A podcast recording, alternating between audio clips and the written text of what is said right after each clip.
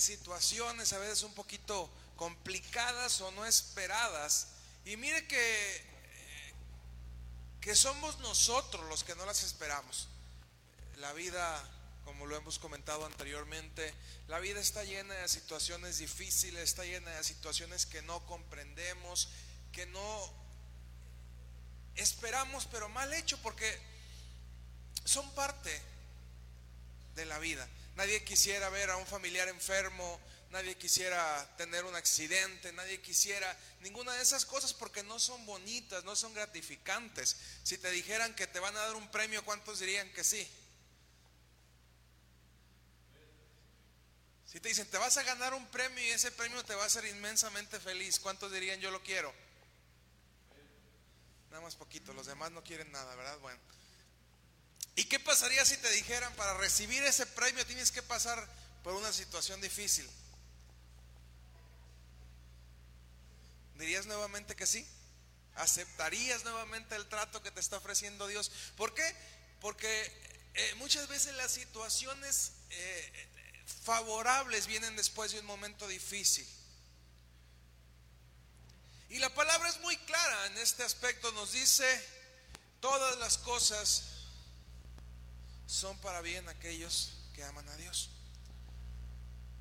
Pero a veces no es tan bonito pasar por situaciones que no son, que no son agradables. Y mire que, ha habido eh, diversos eh, casos, bendito Dios, eh, todo está en orden, pero no deja de haber situaciones en cada una de las familias. Y mi esposa comenzó orando por, por esto. Yo quiero animarte a que no dejes de orar en tu casa que recuerdes a todas las personas que están pasando por una situación, una situación difícil, que los tengas en tus oraciones, porque la oración del justo puede mucho.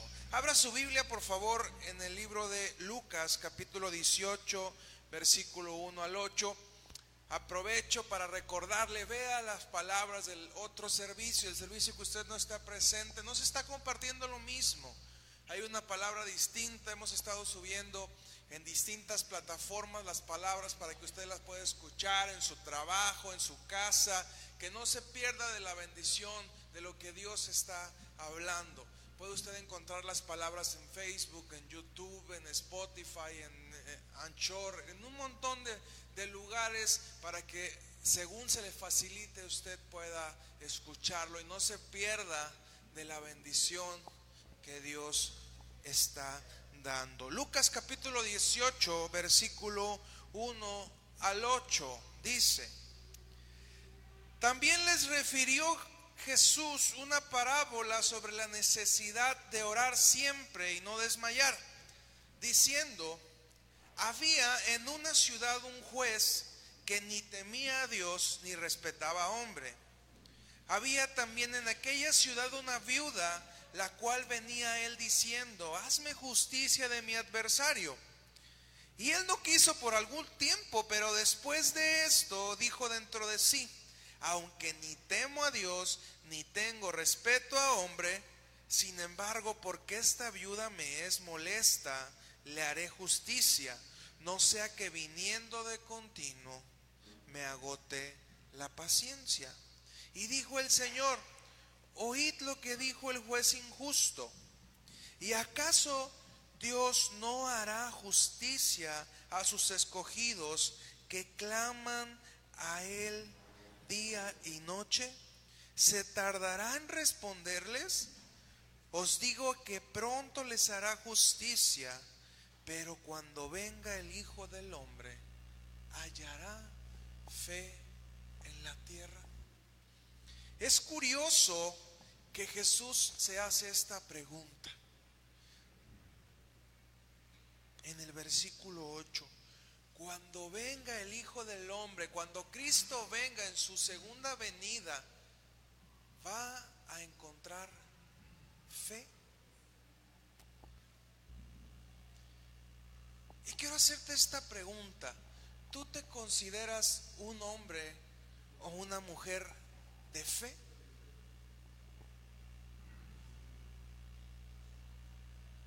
Repito la pregunta, no sé si no me escucharon. ¿Tú te consideras un hombre o una mujer de fe?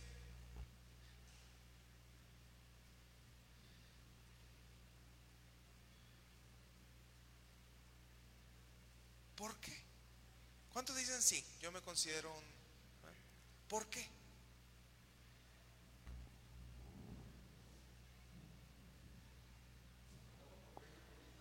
Pero ¿qué es andar por fe y no por vista? Pero ¿qué es andar por fe y no por vista?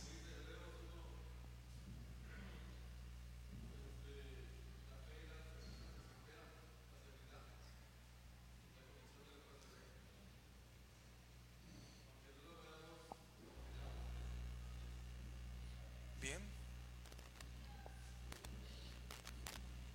Hace días comentábamos que uno de los grandes errores que hemos cometido dentro de la iglesia fue en su momento espiritualizar todo. Todo tenía un origen, un espíritu.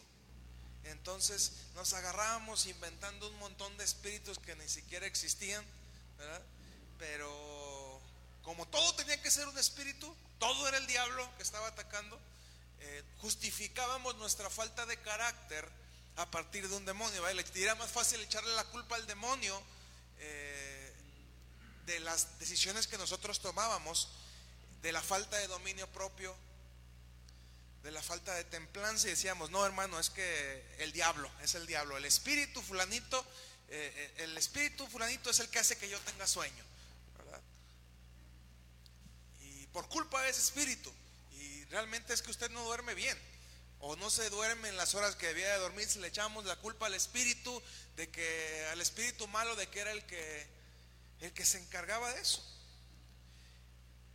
Y también hablábamos de que ahora hemos cometido el error a la inversa. Queremos naturalizar todo. Y todo tiene que tener un sentido de lógica porque si no lo tiene, entonces no lo creemos.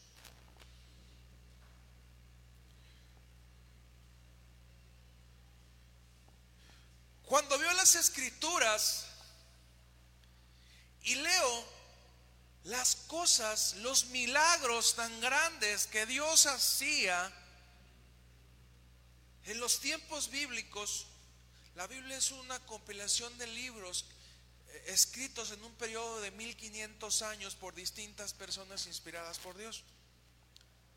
Y yo veo los milagros que nos cuenta la Biblia Moisés, el diluvio, cosas que ahorita parecieran absurdas. Jesús multiplicando los alimentos y de cinco panes y dos peces comieron cinco mil hombres, sus familias, y todavía sobraron doce canastas. Y realmente mucha gente no cree en la Biblia no cree en la veracidad de lo que dice la Biblia, no porque sea un libro malo, no porque sea un libro sin sentido, sino porque no puede entrar en su lógica los milagros. Y a través de los años ha habido mucha gente que ha querido eliminar todo lo que sea sobrenatural de la Biblia y quedarse solamente con la parte que puedes comprender. Al hacer esto, le eliminan el sentido a mucho de lo que tiene la palabra y se convierte simplemente en un libro de sabiduría.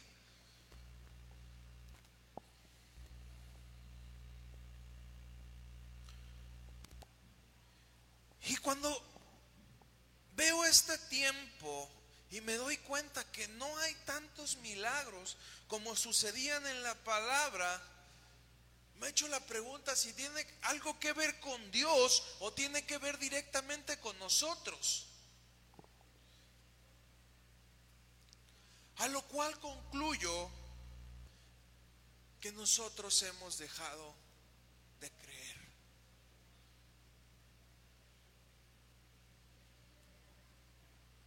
Y por eso comenzaba con Lucas eh, cuando Jesús cuenta esta parábola de una mujer que era terca e insistente con un juez. Y dice el juez, ya me está hartando esta señora. Voy a hacerle justicia porque ya me tiene hasta acá. aunque ni temo a Dios ni temo a hombre porque estoy harto, le voy a hacer justicia. Dice, ¿cuánto más Dios no va a escuchar a sus hijos? Y te vuelvo a hacer una pregunta, ¿tú te consideras un hombre o una mujer de fe?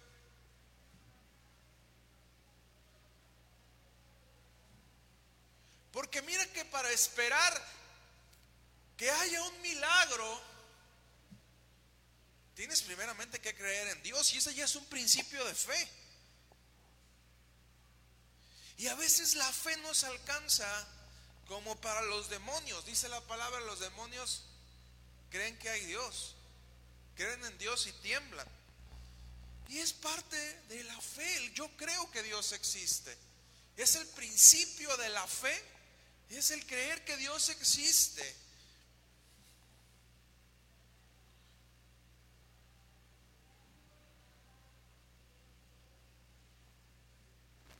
Pero hay muchas veces que nosotros decimos que creemos, pero cuando llega la oportunidad para que Dios haga algo, no tenemos fe.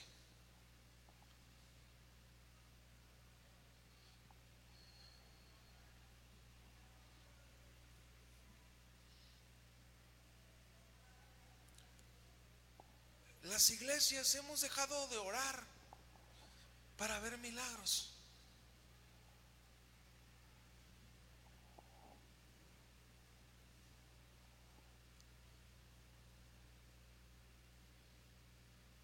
¿Por qué? Porque a lo mejor no vemos todas las cosas que quisiéramos ver. Yo me pongo a pensar en que en cuánta gente realmente se acercó a Jesús y no recibieron su milagro. ¿Usted se ha puesto a pensar en eso? Revisa esta parte de la palabra donde dice que estaba eh, un paralítico que estaba en el, se me fue el nombre, en el, en el Siloé, y dice que bajaba un ángel y movía la, el agua y, los, y las personas, el primero que se aventaba al agua era sano. ¿A cuántos sanó Jesús esa vez?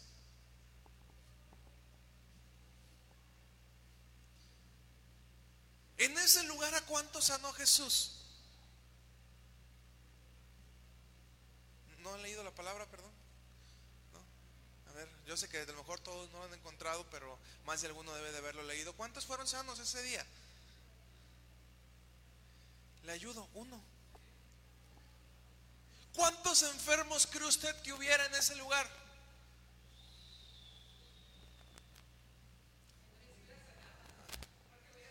hubiera sido el primero, si no hubiera más, él hubiera sido el primero. Seguramente había muchos enfermos esperando que llegara la sanidad. Y lo más triste es que vino el que sanaba.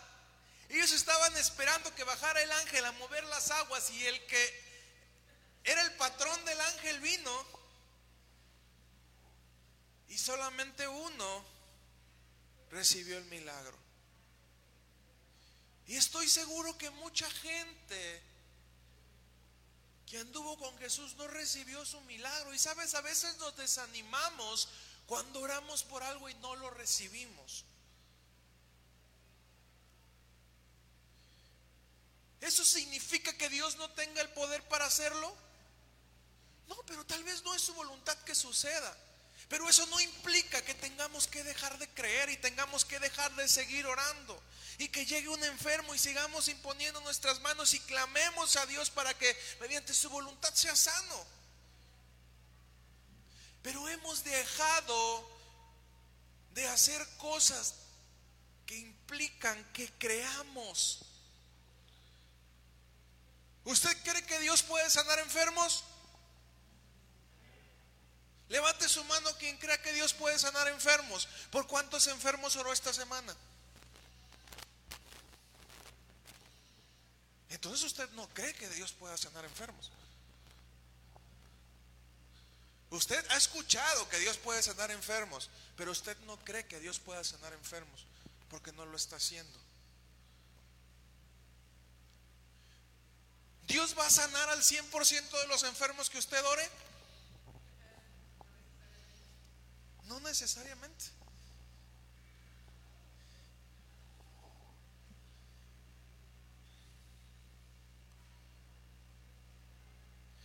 No sirve de mucho si predicamos acerca de un Dios de milagros cuando realmente no creemos esa parte de Él. Hablamos de que existe un infierno, por ejemplo, pero te preguntaría, ¿realmente crees que el infierno existe?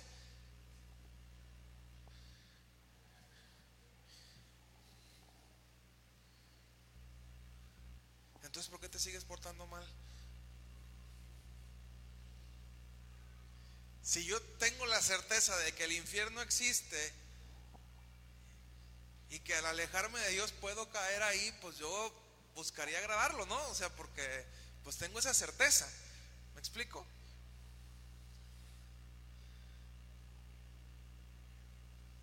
¿Crees realmente que lo que dice la palabra es cierto?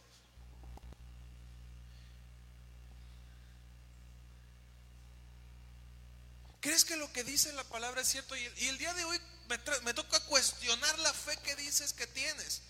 O la fe que digo que tengo. Porque créeme, el primero que recibe esta palabra soy yo.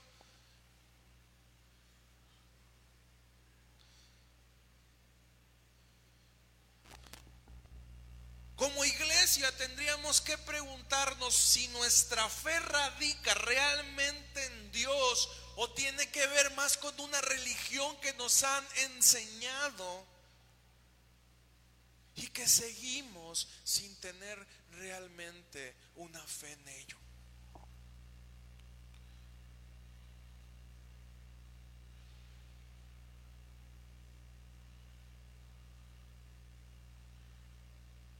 Y aquí pongo énfasis en la diferencia entre creer lo que nos dicen de la Biblia, porque si hay que escudriñar todo, o sea, no, cualquier persona que te predique es más, a mí no me crea todo lo que le diga, por favor.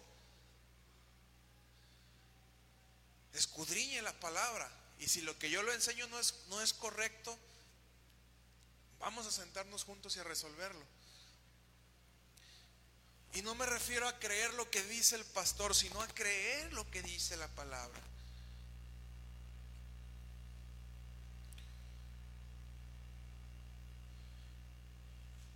La iglesia de hoy en día nos hemos convertido en personas con mucho conocimiento terrenal, con mucha lógica. ¿Por qué? Porque somos entrenados para eso. Uno más uno es dos más dos. Dos por dos son cuatro, cuatro y dos son seis, dos por seis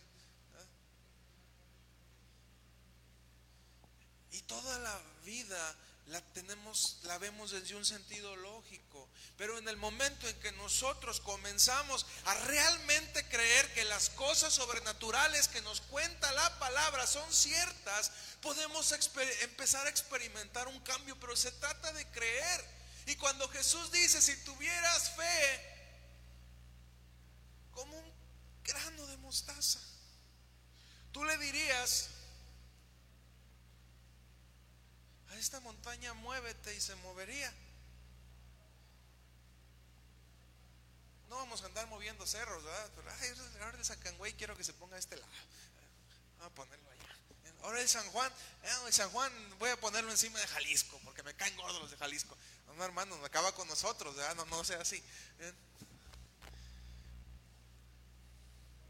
Pero lo que Jesús nos dice es que si, si realmente creyeras experimentarías cosas sobrenaturales. Como dice Lucas, si fueras terco en insistirle a Dios, Dios que es bueno, seguramente va a escuchar tu oración.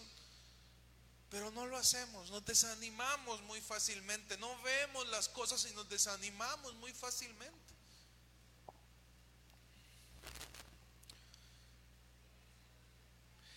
Pensar en que un enfermo sane, en que Dios multiplique los alimentos, que Dios nos bendiga sobrenaturalmente cuando sembramos. Ya no se diga que un muerto resucite.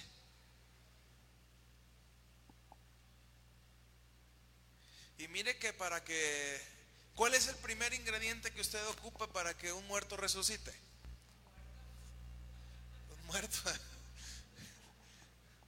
Entonces a veces no quisiéramos, son, son de los milagros que digo, ay Dios, no, no, este, no quiero que nadie se muera, ven para orar por él. Mejor que todos sigan viviendo tranquilos y felices. Nos cuesta trabajo creer que la oración tenga efecto. Y con esto te preguntaría, ¿Dios ha cambiado? Dios no es el mismo que nos relata la palabra. El Dios que creemos no es el mismo que vivía en aquellos tiempos.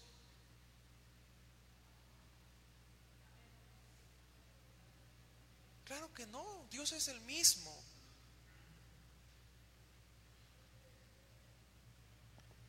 Pero como decía Jesús, y era lo que le preocupaba, y créeme, su segunda venida está cerca. Para empezar, ¿tú crees que Cristo va a venir nuevamente? Bueno, y si tú dices que crees que Cristo va a venir nuevamente, ¿qué estás haciendo preparándote para su llegada? ¿Qué estás haciendo? Si tú crees realmente que Cristo va a venir, ¿qué estás haciendo? ¿Estás predicando la palabra?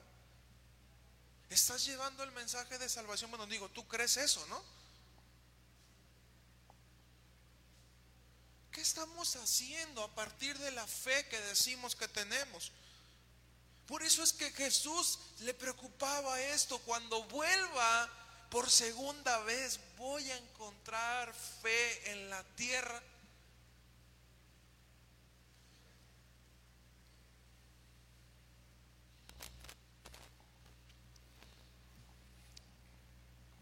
Le pedí a, Laura que me grabara un video de milagro.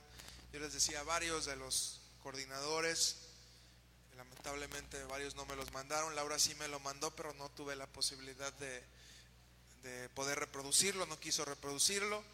Entonces voy a pedirle a Laura que pase a contarlo. Pásale, Laura, por favor.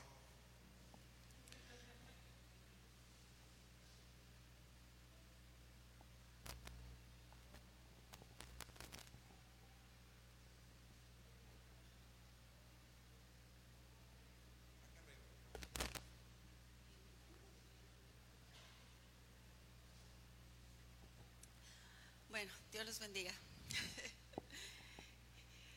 Le mandé el video al pastor eh, recordando lo que Dios hizo hace como aproximadamente un mes, mes pasadito. Eh, no sé si algunos se dieron cuenta que yo y mi esposo tuvimos un accidente. Y estábamos muy animados a hacer algunos planes, pero cuando tuvimos ese accidente, nosotros nos pusimos muy tristes y le decíamos a Dios, ay, ¿por qué nos pasó esto? Mira.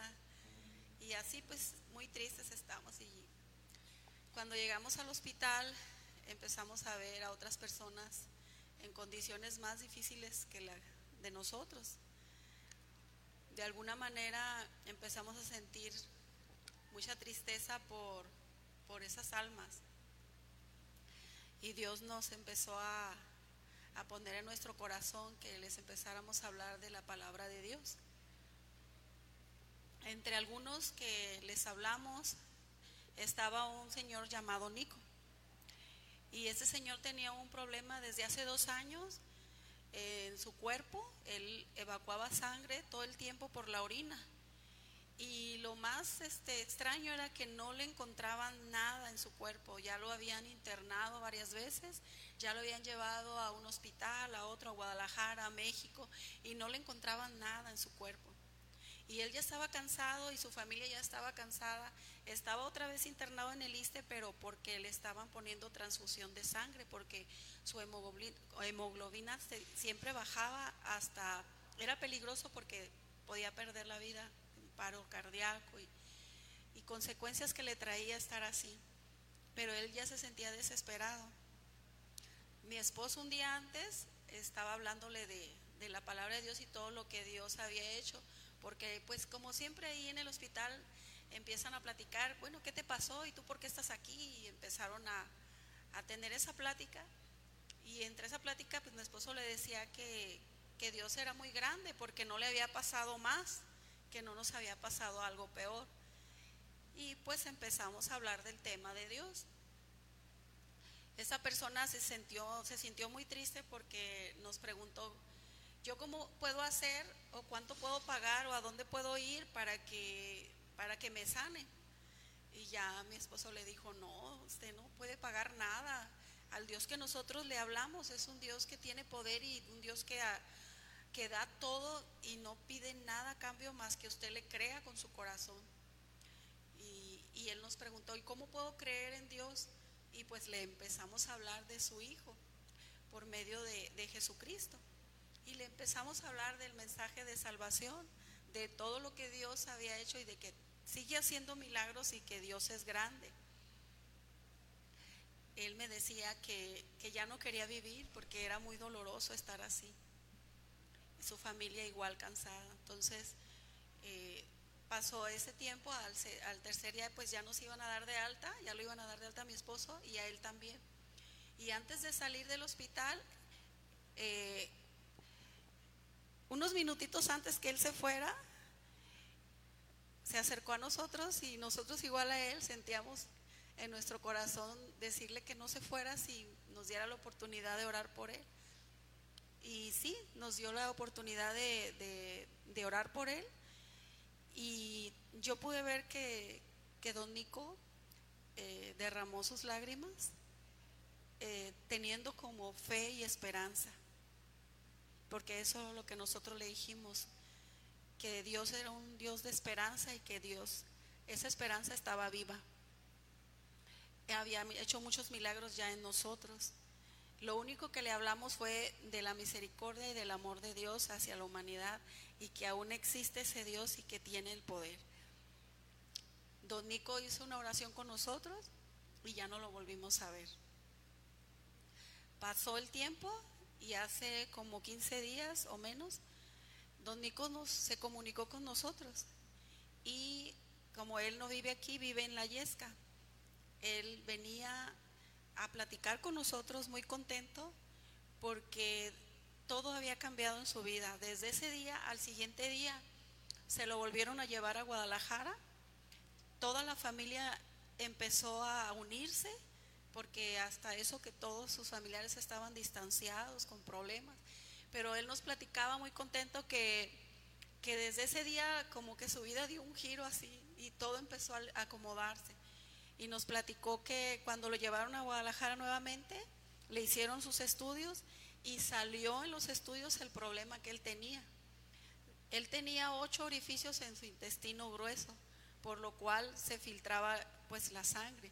Pero anteriormente pues no se veía nada, por lo cual lo intervinieron lo intervinieron rápidamente y don Nico, pues muy contento, empezó a restablecerse, empezó a, cambiar en él todo.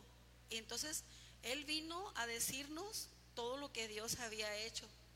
Nosotros, como les digo, ya no lo volvimos a ver, pero fue un gozo para nosotros el que Él llegara y nos dijera, estoy bien.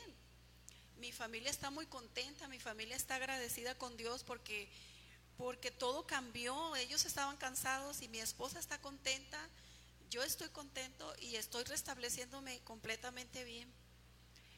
Gracias, nos dijo, muchas gracias y, mi familia quiere seguir recibiendo de la palabra de Dios. Y ese día su esposa también este, hizo una oración con nosotros y también están, todos están muy contentos. Y yo estaba muy triste porque estaba en el hospital, pero después mi tristeza se cambió en gozo, porque Dios nos dio esa oportunidad de hablarles de ese Dios que todavía tiene poder y de ese Dios que puede hacer nuevas todas las cosas y que aún si creemos en Él, Él lo hace. Nada más es creer en Él. Don Nico creyó y recibió su milagro. Y pues es mucho lo que yo les puedo decir de todo lo que Dios ha hecho y que sigue haciendo si le creemos pero es necesario decir todo lo que Dios hace. Eso es uno de los milagros que Dios hizo recientemente y que yo estoy agradecida a mi esposo, que aunque fue en condiciones muy difíciles, y se lo decía al pastor, todos los que aman a Dios, les todas las cosas les ayudan a bien. Nos vio, nos llevó en unas condiciones difíciles, pero cuando vimos que esta familia pudo recibir el amor y la gracia de Dios, los milagros de Dios, la verdad estamos pagados, porque hay tantas familias sufriendo y hay tanto dolor en las personas que nada más si tú les das esa fe, si tú les das esa esperanza, si no te quedas callado, puedes hacer mucho por los demás. Y Cristo vive y Cristo existe y Dios tiene poder. Dios les bendiga.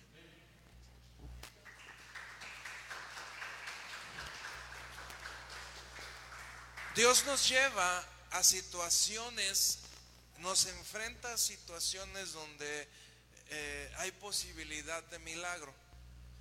Aquí la situación es si nosotros vamos a, afrontar esa situación, ¿verdad? Dios a veces nos pone en enfermedad o nos pone frente a un enfermo y es una oportunidad de orar. Y como dicen por ahí, chicle y pegue. Pero hay que creerle a Dios y hacer eso. Eh, yo siempre le, uno de los testimonios eh, más grandes que conozco, eh, le tocó vivirlo a mi suegra y mi suegra me lo platicaba y yo conozco a la persona que fue sana, es un amigo de ellos, muy buen amigo de ellos que, que viven en Saltillo, Coahuila, él es un científico, entonces para, él les decía, se juntaban mi suegra y su esposa y salían a compartir. Les decía, pues está bien, entreténganse, o sea, ustedes están locas, les decía. Vayan y, entreténganse, eh, platiquen, salgan, por mí no hay problema. Pero pues él no creía absolutamente nada de lo que ellas eh, le comentaban.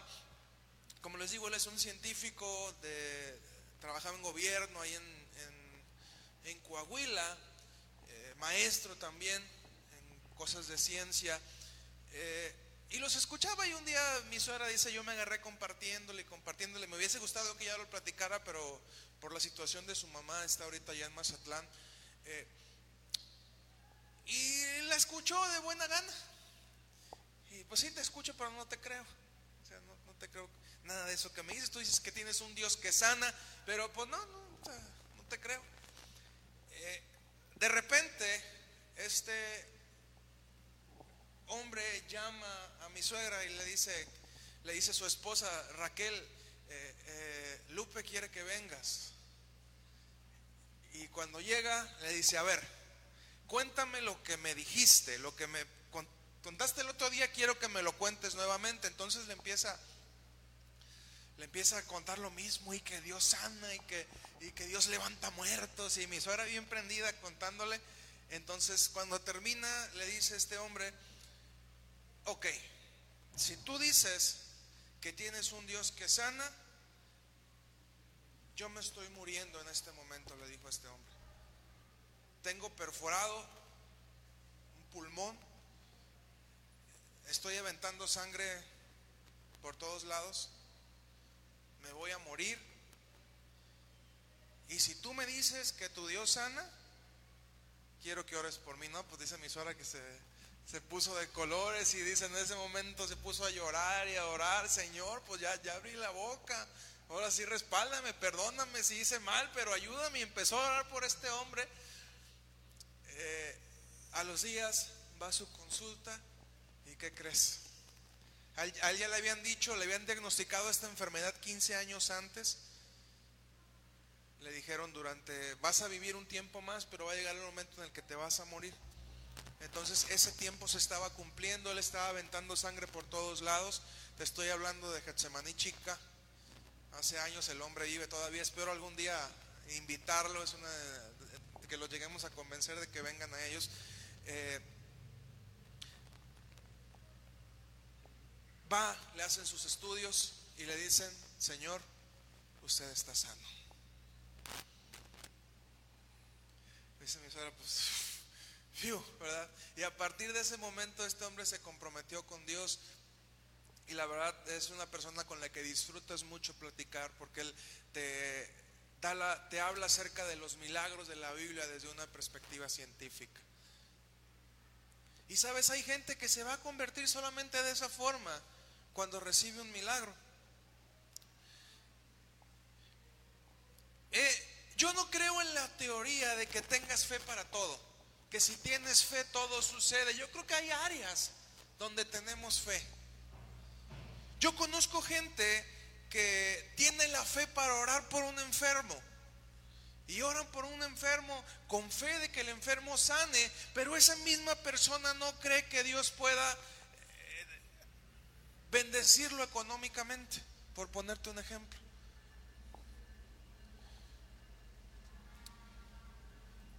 Vamos haciendo crecer nuestra fe, desarrollando nuestra fe a medida que vamos conociendo a Dios.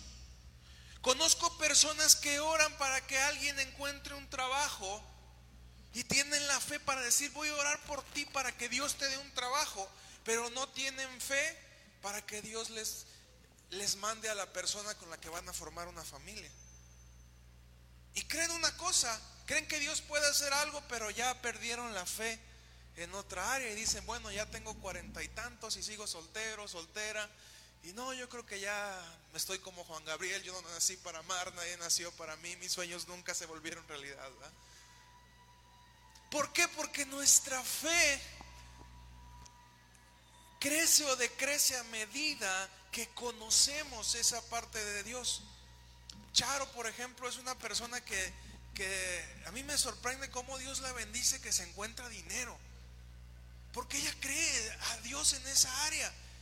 Y de repente en un cajón de su casa se encuentra, y no te digo que 10 pesos, 15 mil, 25 mil pesos aparecen en un cajón de su cuarto y ella cree en Dios para eso. Y no te estoy diciendo de una vez, varias veces. El otro día fuimos a la, a la playa y el día 15 de septiembre nos acompañaron, fuimos a la playa y dice, ve pastor que no le miento, se agachó y encontró una moneda. ¿Por qué? Porque ella ha desarrollado su fe en esa, en esa área. No le creerá a Dios en otras cosas. Y bueno, me hubiera gustado que estuviera aquí para contarlo. No le cree a Dios en otras cosas, pero en el área económica ella le cree a Dios. Yo recuerdo una vez que, te estoy hablando de hace años, tendría yo 20, 21 años, en mi, en mi negocio vendía, no sé, dos mil, tres mil pesos a la semana, vendía muy poquito. Mi mamá me, me decía, este, yo no sé para qué tienes ese negocio, ni sacas nada, es más del tiempo que estás ahí, que no sé qué. Me decía mi mamá, y recuerdo que vendía dos, tres mil pesos. Cuando la semana, si era una semana que me iba súper bien, vendía cinco mil pesos de mercancía total, ya la ganancia pues era, era mucho menos, ¿verdad? Y e íbamos a ir a un, a un, a un congreso, a Saltillo precisamente y, recuerdo que mi suegra nos dijo, el viaje va a costar dos mil o dos mil quinientos pesos. Y yo le dije a mi suegra, yo no tengo dinero para ir ahorita. Si Dios quiere que yo vaya al Congreso, yo tendría que vender en esta semana 13 mil pesos de mercancía para tener dos mil pesos de ganancia o dos mil quinientos pesos de ganancia. Si yo no vendo eso esta semana, no voy a tener ese dinero. ¿Qué cree que pasó cuando terminó la semana? Vendí más de 13 mil pesos. Y usted me puede decir, ay, es que fue casualidad. Usted puede creer lo que quiera, pero yo en ese momento experimenté que si Dios quiere hacerlo, lo puede hacer. Y esa vez yo vendí más de 13 mil pesos. Yo no me explicaba, yo no le encontraba lógica cómo había vendido esa cantidad de dinero.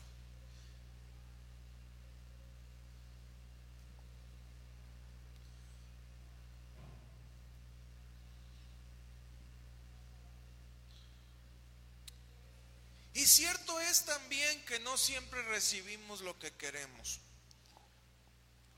Muchos se decepcionan porque no reciben inmediatamente lo que piden.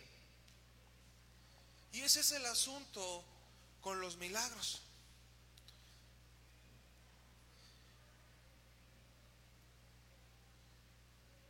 Y lo comentábamos en las palabras del Evangelio de la gratitud. ¿Cuántos incluso, a pesar de que reciben milagros y que recibieron milagros en los tiempos de Jesús, no fueron agradecidos? Siempre va a haber gente así que tú oras por ellos o gente que te ha tocado ver, que han experimentado milagros de parte de Dios y sabes qué, no les importa, no son agradecidos con Dios, reciben su milagro, ay que padre, y vuelven al mismo lugar donde estaban y a veces vuelven a la misma condición donde estaban.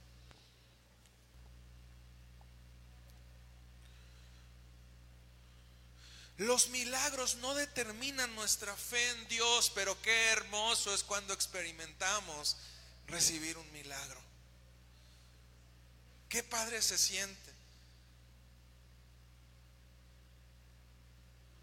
Cuando te ha tocado verlo, cuando te ha tocado vivirlo, qué padre es. Y te gozas con aquel que recibe el milagro.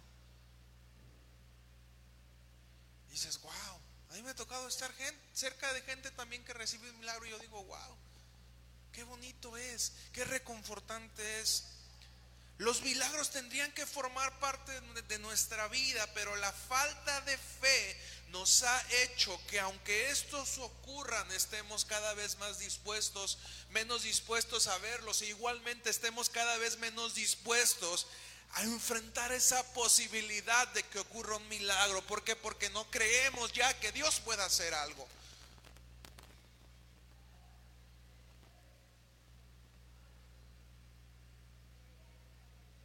Estamos viviendo los últimos tiempos y te externo la misma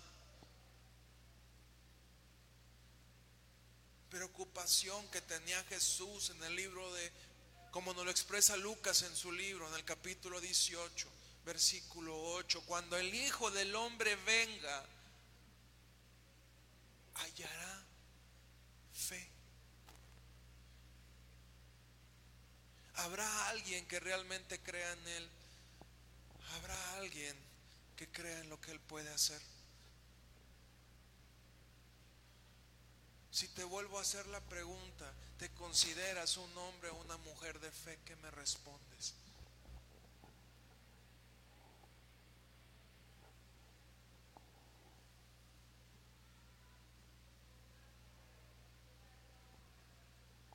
Todos callados se quedaron.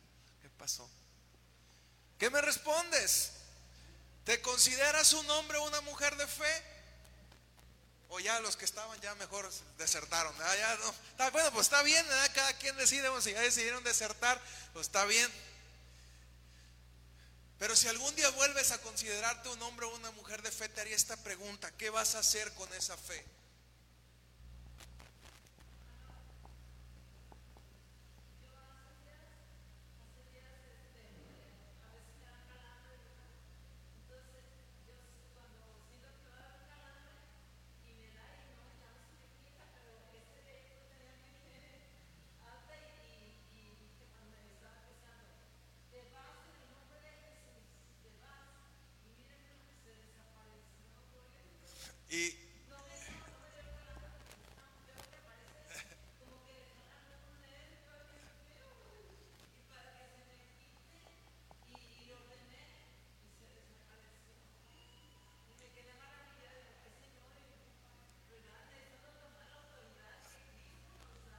Así es. Y no,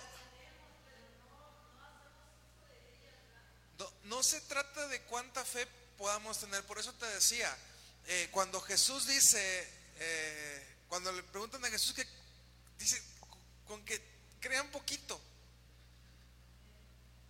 O sea, basta con que creas poquito para que puedas ver algo. ¿Qué les decía con esto? Chavos, no es que tengan un nivel de fe, la neta es que no creen.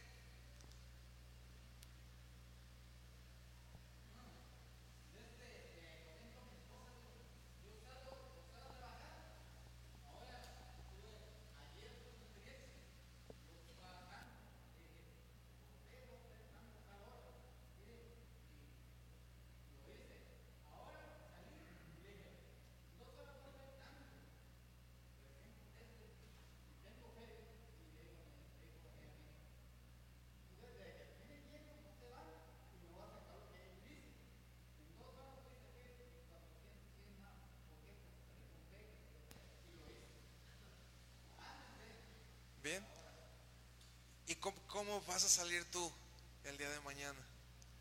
¿Cómo vas a vivir tú los siguientes días? Y esto, eh, te estoy retando para esto, para que tú puedas eh, responderle esta pregunta. Y si Jesús llegara y te hiciera esta pregunta, ¿y hará fe en la tierra que tú puedas levantar la mano y decir, sí Señor, yo creo?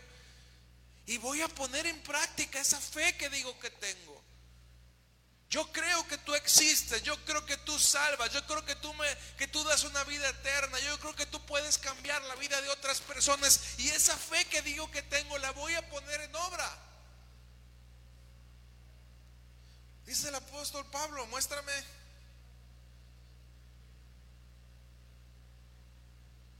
con tu sobras tu fe, yo te mostraré mi fe por mis obras también. ¿Qué es lo que estás haciendo con lo que dices que crees?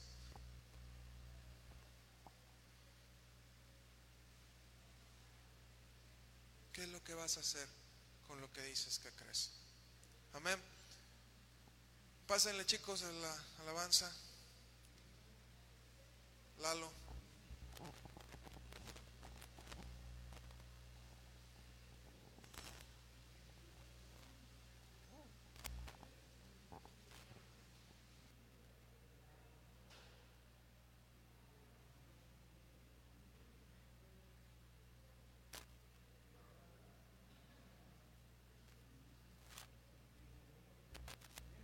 Vamos a ponernos de pie, por favor.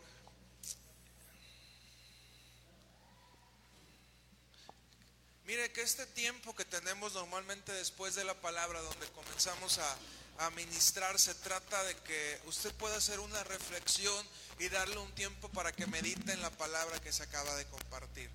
¿Ok?